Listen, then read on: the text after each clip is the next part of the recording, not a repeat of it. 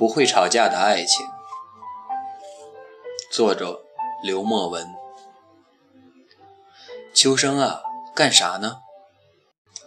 梅姐知道秋生哥听不见，可还是习惯性的在二楼朝着楼下喊。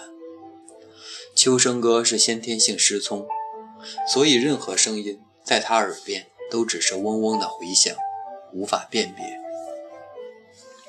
他们俩是我家老房子楼里的邻居，从小我们就在一块玩。秋生家在一楼的门市经营一个修车行，我家三楼，梅姐家二楼。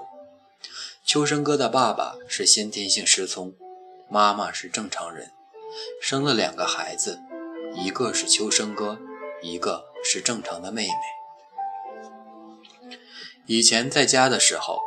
没事儿也能听见梅姐这么喊。秋生哥虽然听不见，但是车行里的伙计们能听见。几个人推着秋生哥出来，带着满脸连环画一样的油腻子。秋生仰着头看梅姐，傻傻的笑。因为常年听不到声音，这也导致了他的语言能力逐渐丧失，所以秋生哥只能用手语和外界交流。那时经常看见他站在楼下，朝着二楼的梅姐比划着聊天。梅姐妈妈是个小学老师，父亲是长途货车司机。有时候车有问题，都是找秋生爸帮着修理。都是邻居，自小梅姐就和秋生一起玩，多年下来，两家关系好的跟一家人似的。秋生一直上特殊学校，后来干脆不念了，在家里帮忙打杂，学学修车的手艺。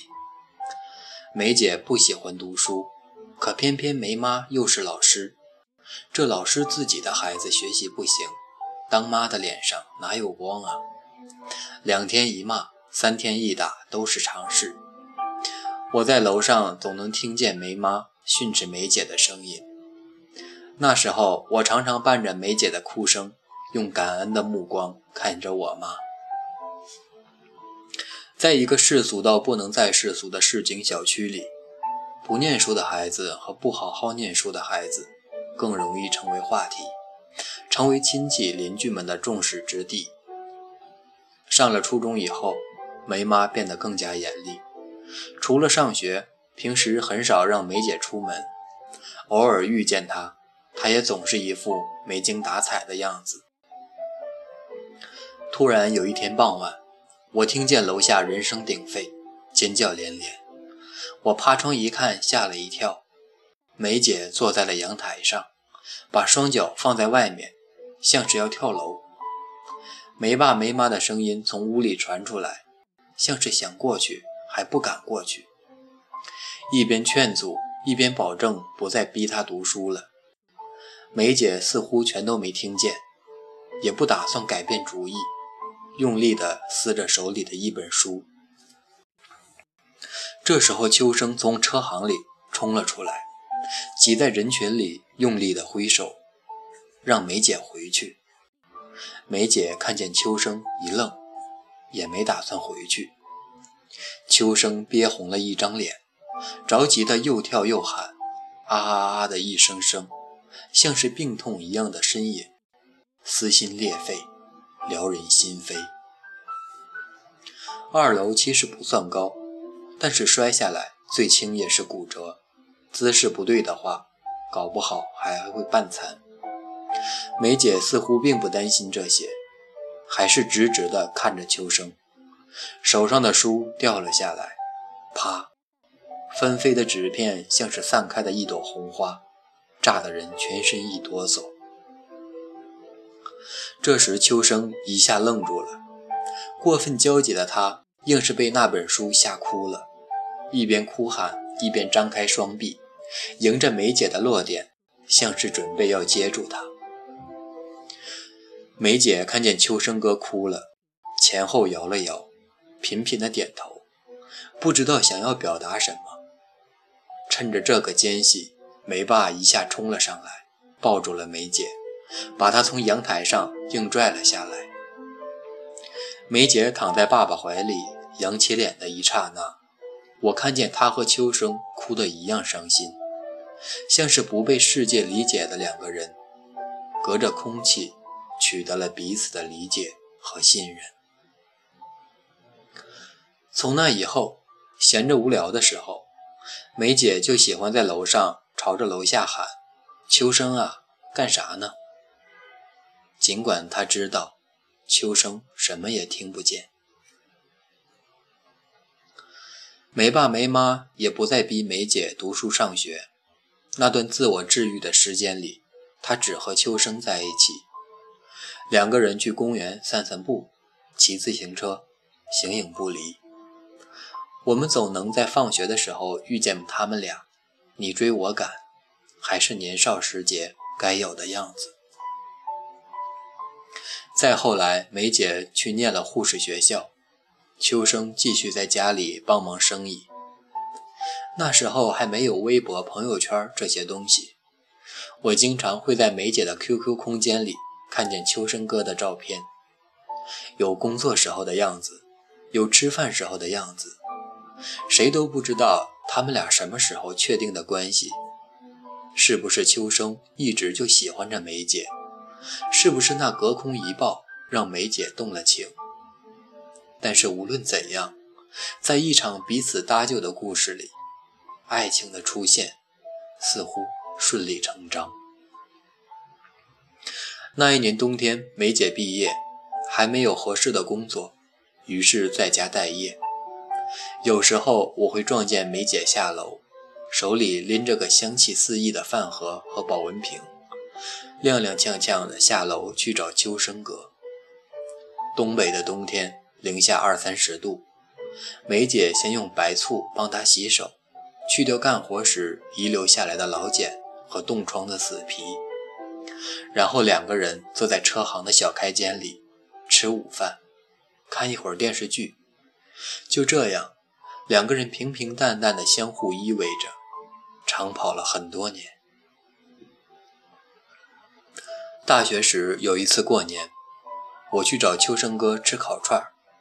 那时候梅姐刚定到，刚调到一个卫生站当护士，医院离家远，我和秋生哥一起去接梅姐下班。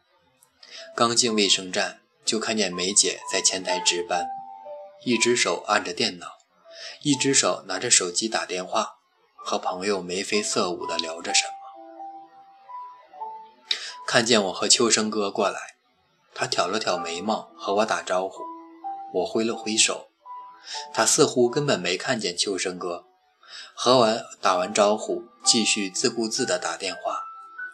而秋生哥就这么走过去，熟练地把他桌面上的东西整理好，把他常用的东西收进手包，再帮他把白袍换下，披上羽绒服，拉上拉锁，围好围巾，牵着他从工作间里走出来。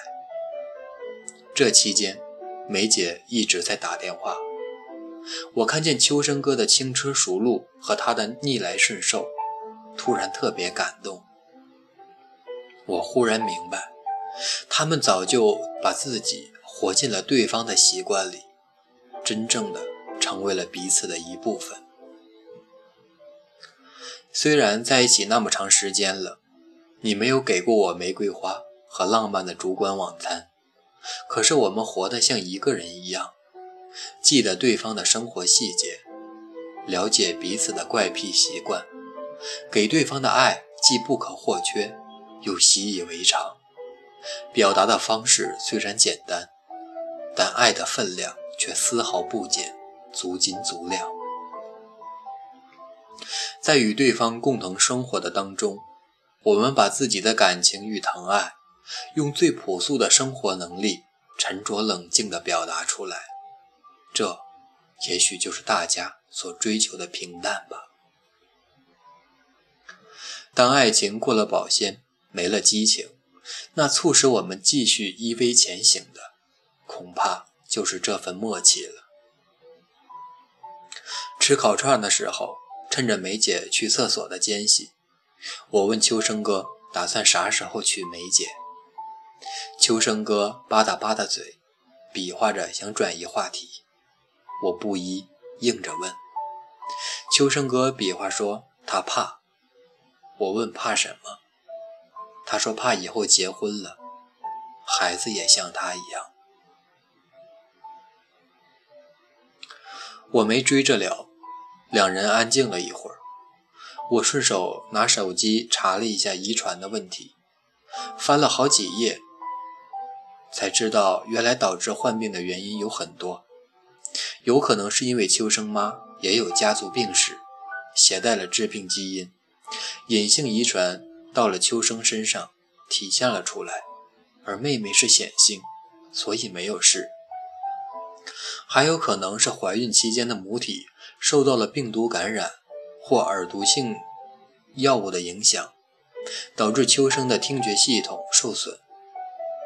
所以，只要女方不是患病，并且没有携带致病基因，女方家里也没有这种病史，怀孕期间再稍加注意，胎儿就可以保证基本没事。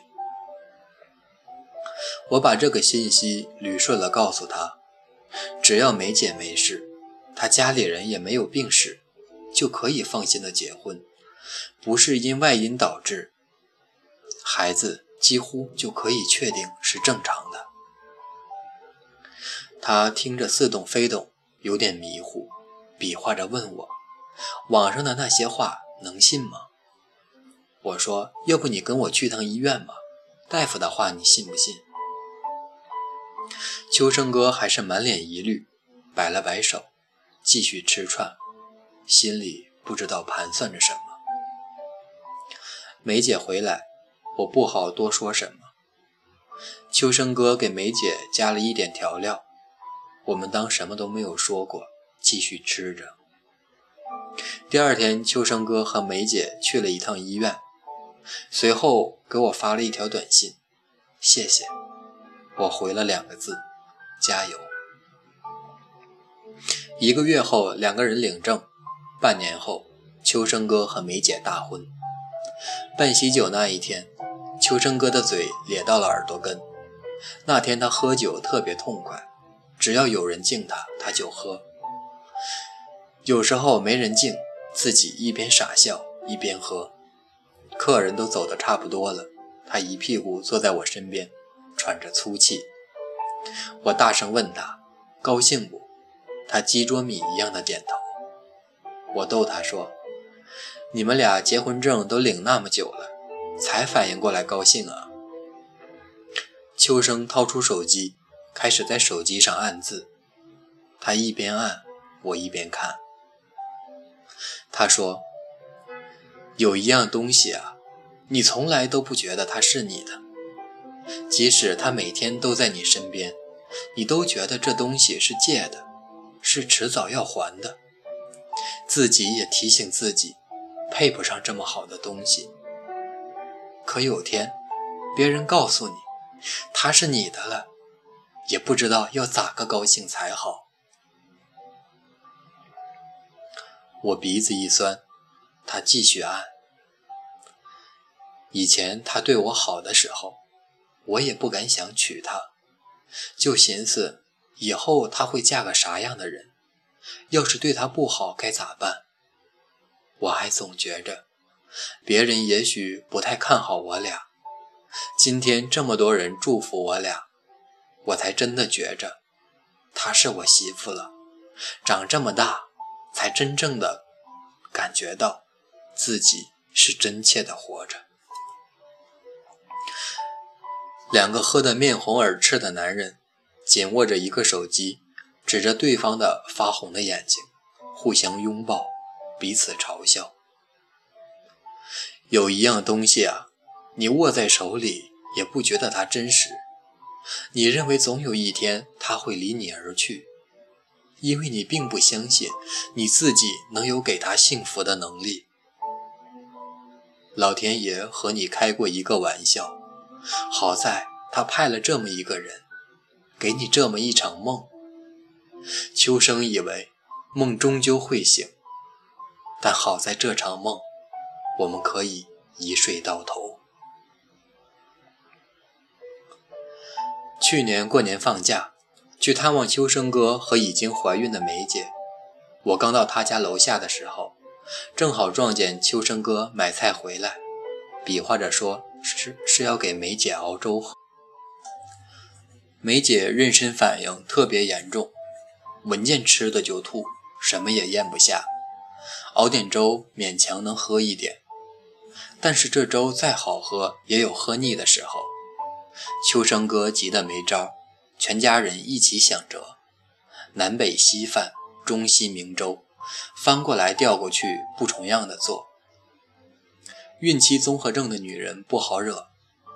刚见面，梅姐就拽着我话东家长，聊西家短，把两人婚后生活里的嬉笑怒骂从头到尾的唠叨了一遍。其实有些事我也好奇，先天条件不允许，他们两口子没办法吵架，但是过日子哪有锅边不碰碗沿的时候？我逗梅姐：“你们平时闹别扭不？”梅姐打开话匣子一样，娓娓倾诉。秋生哥看得懂唇语，梅姐也能看得懂手语。这么多年过来了，两人交流起来根本没有障碍。可是，一旦闹了别扭要吵架，他们就各自使用母语，自顾自地表达。秋生哥太老实，平时少和别人聊天，怎么可能吵得过梅姐？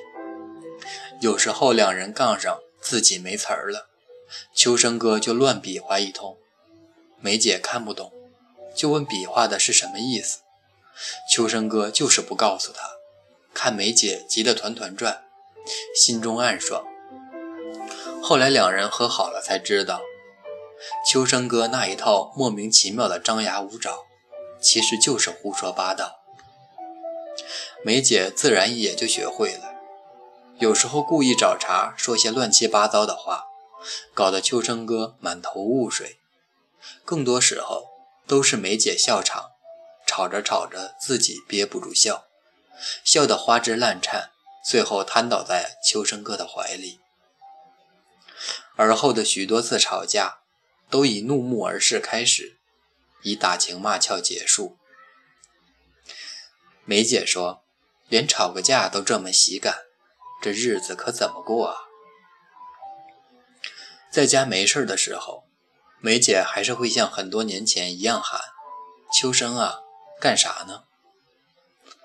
我好奇问梅姐：“这么多年了，明知道秋生哥听不见，为什么还是喜欢这样叫？”梅姐摸摸肚子，笑开了一朵花，说：“过日子吧，就是问题叠着问题。”一个坑接着一个坑，人刚从自己的坑里爬出来，就得进孩子这个坑。孩子这个坑也爬得差不多了，父母又到岁数了，但好在坑再深，你知道坑底下都有这么一个人，他张开双手在坑底下等着你，所以坑再深你也不怕。我喊一声他，就是喊我这一生的踏实啊。我从他们家走的时候，梅姐还是吐。秋生哥一边用袋子接着，一边给梅姐擦嘴，顶着个大大的大大的黑眼圈，一点也不敢怠慢。回家的那一路，我都觉得很幸福。你看，生活很难，每一件值得期待的事情过后，都要回归到现实里的柴米油盐。岁月面前，人人从命。但我知道你会在一次次的翻山越岭的马前马失前蹄中，将我接住。前路虽远，还好有你，总是张开双臂护着我，给我穿衣，陪我取暖。后来梅姐报喜，她生了个大胖小子，眼睛大得像灯泡，头发多得像野草。从此梅姐的朋友圈里。全是邱小生的吃喝拉撒。今年我家又搬了，过年放假，我们全家一直待在姑姑那里，也没见到秋生哥和梅姐。前几天下班的时候，我坐在回家的地铁里，百无聊赖地听音乐。秋生哥突然打电话过来，我诧异得很。平时有事都是发短信，以为是他按错了，可还是按了接听。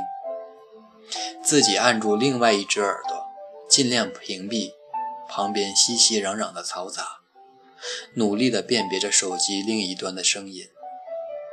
开始一直没有人吭声，隐隐约约听见了梅姐在说话，却听不清说什么。